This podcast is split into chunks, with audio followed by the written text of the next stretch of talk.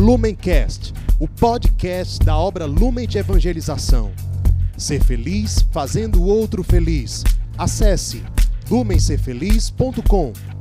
Fala pessoal, estamos aqui né, começando aí o mês de fevereiro, mais um dia do nosso Palavra Encarnada, mais um dia de nós juntos, né, como família Lumen, como comunidade, mergulharmos no coração de Cristo, conhecermos mais desse Deus de amor, né, que se derrama para nós, que se derrama para você, meu irmão, que se derrama para mim neste dia de hoje. Então, nós nos reunimos mais uma vez em nome do Pai, do Filho, do Espírito Santo. Amém. Vinde, Espírito Santo, encher os corações dos vossos fiéis e acender neles o fogo do vosso amor. Enviai, Senhor, o vosso Espírito e tudo será criado e renovareis a face da terra.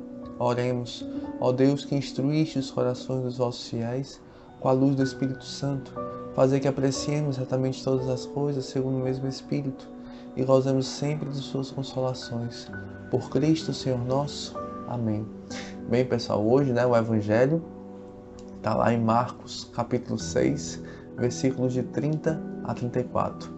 Então, proclamação do Evangelho de nosso Senhor Jesus Cristo, segundo Marcos, glória a vós, Senhor. Naquele tempo, os apóstolos reuniram-se com Jesus e contaram tudo o que haviam feito e ensinado ele lhes disse: Vinde sozinhos para um lugar deserto e descansai um pouco. Havia de fato tanta gente chegando e saindo que não tinham tempo nem para comer. Então foram sozinhos de barco para um lugar deserto e afastado. Muitos os viram partir e reconheceram que eram eles. Saindo de todas as cidades, correram a pé e chegaram lá antes deles. Ao desembarcar, Jesus viu uma numerosa multidão e teve compaixão, porque eram como ovelhas sem pastor. Começou, pois, a ensinar-lhes muitas coisas. Meus irmãos, essas são para nós palavras da nossa salvação. Glória a vós, Senhor.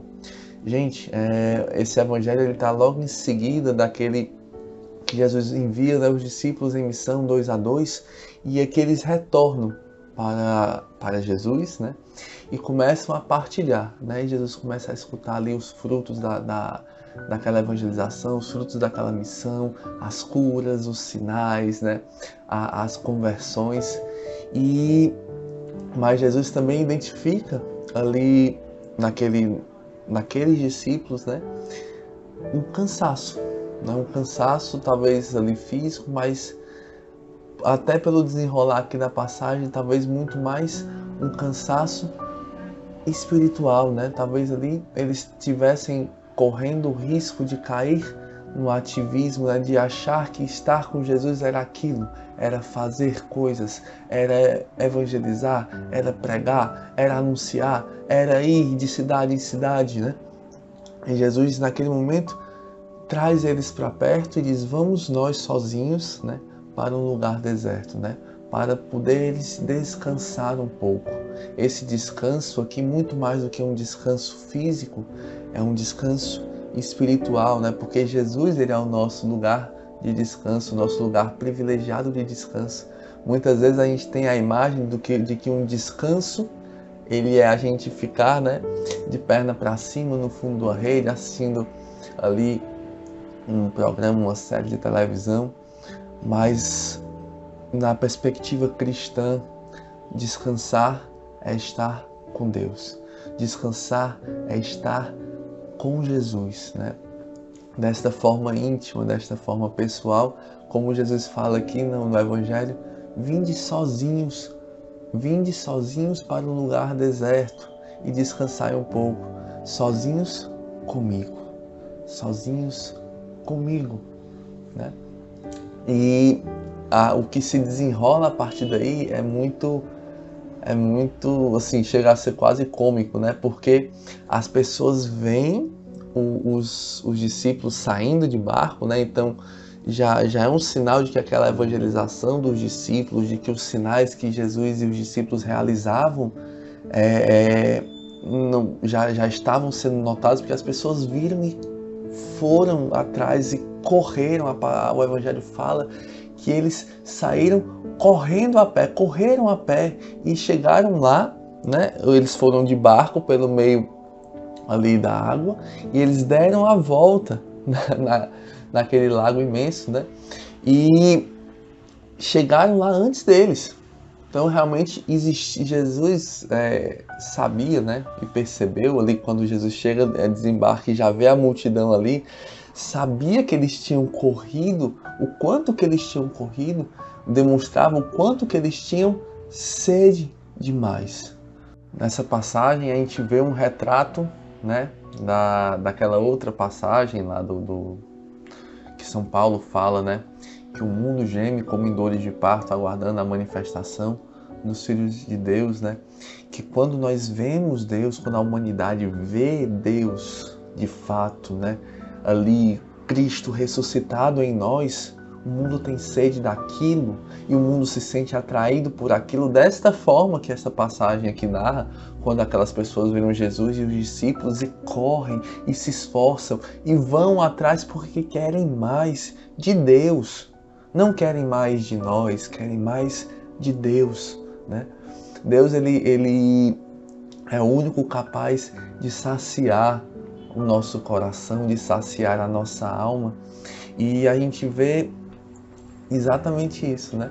Sacia a alma do homem que busca a Deus e sacia a alma do homem que serve, que ama, que se consome por amor a Deus, né? Que é como Jesus fala, o meu alimento é fazer a vontade do meu Pai, né? Então por isso que a gente quando está ali fazendo a vontade de Deus, vivendo em uma íntima comunhão com Deus, o fardo se torna leve, o jugo se torna suave, né? Como a gente vê, é, aprende ali, recentemente a gente teve muitas passagens falando do sábado, né? Na liturgia do dia, o descanso sabático, que Jesus curando em dias de sábado, mostra que sempre é tempo de fazer o bem, né? O, o amor, ele não tira férias.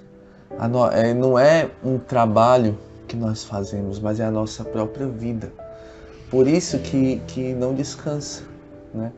ou que o descanso é diferente. É um descanso, sim, todos nós precisamos de uma vida ordenada, né? precisamos de ter momentos de repouso físico, mas mesmo com muito repouso físico, se a sua vida não estiver ordenada para Deus, para o amor, para aquilo que você nasceu, você vai permanecer cansado.